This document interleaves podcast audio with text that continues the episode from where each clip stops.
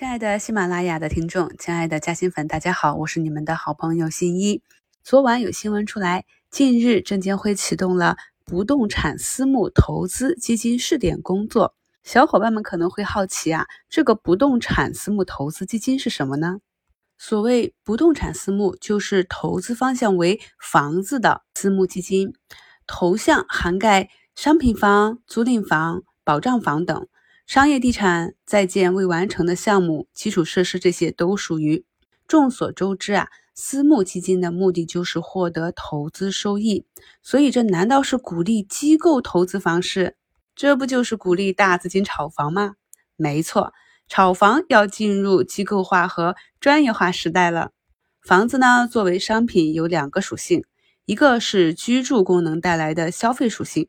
另一个是升值预期带来的金融属性，金融属性和商品属性都很重要哦。国家呢也是持续的进行正确的方向引导。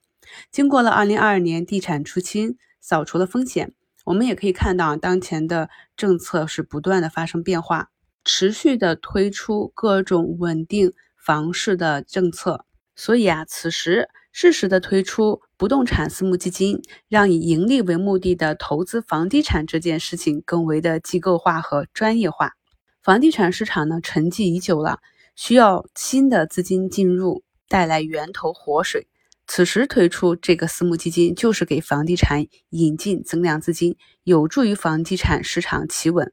但是呢，要注意一点啊，不同地域之间房地产市场大分化可能会更严重。具体来说啊。不动产私募基金，它不会去投资三四线城市的房产，大概率呢就会投资一线优质或者新一线好地段。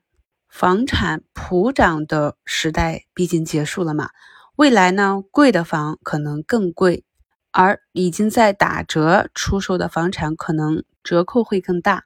这一点呢是我们消费者要注意的。那么房市的涨跌跟股市有没有必然的联系呢？或者说这两个巨大的蓄水池有没有此消彼长的相互作用呢？首先，我们来看看过去房价跟股市的关系。从前啊，当股市从牛市进入拐点开始暴跌的时候，股票市场陷入一片恐慌。一旦股市无法让投资者们继续享受赚钱效应的盛宴，那么就会有大量的资金从股市中流出。如果啊这些流出的资金进入到房市，确实会产生一定的跷跷板效应。特别是在过去二十年房地产价格飞速成长的上升阶段。那么当下的情况又是如何呢？当下呢能买得起房的有需求的人群，基本呢都已经进入房市。从目前中国家庭房产占总资产额达到。百分之六十八这一数据，所以我们可以看到，未来对房产的需求量是大大的减少的。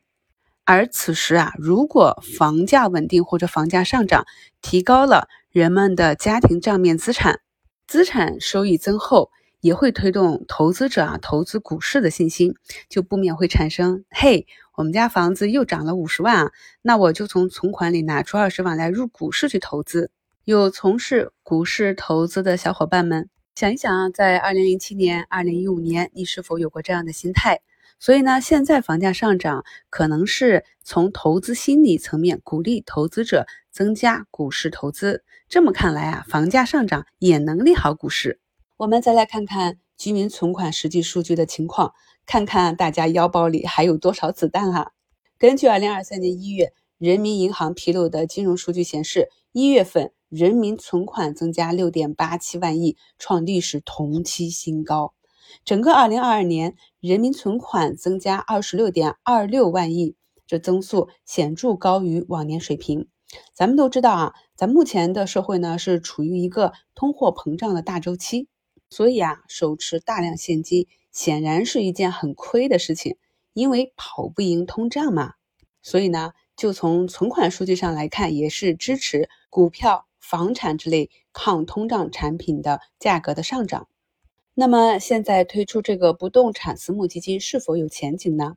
看一下我们目前房地产市场，专家说啊，仍然处于一个相对底部，具有较高的安全边际，未来潜在收益率也较高。那现在呢，放开不动产私募基金，预计会吸引不少资金。等前期参与的资金有了可观的盈利之后，更多的资金在路上。听新一讲了这么多，那么不动产私募基金对我们老百姓有什么影响呢？首先啊，首轮试点基金产品投资者实缴出资不能低于一千万元人民币，且以机构投资者为主。这可能也是新产品试点保护我们经验不足的中小投资者。虽然投资这类私募基金的门槛比较高，但是呢，如果能够盘活市场资金，利好房市和股市，那么对中小投资者来说也是一件好事哦。点击新一的头像进入主页，关注并订阅三张专辑。我会在每天早晨竞价的时候实盘跟大家在股票投资新米团这个专辑中对每日大资金的流向做一个实时跟踪及观点分享。今日股市专辑中还有免费的视频课程，相信能带给你一个不一样的投资理念。感谢收听，我是你们的好朋友新一。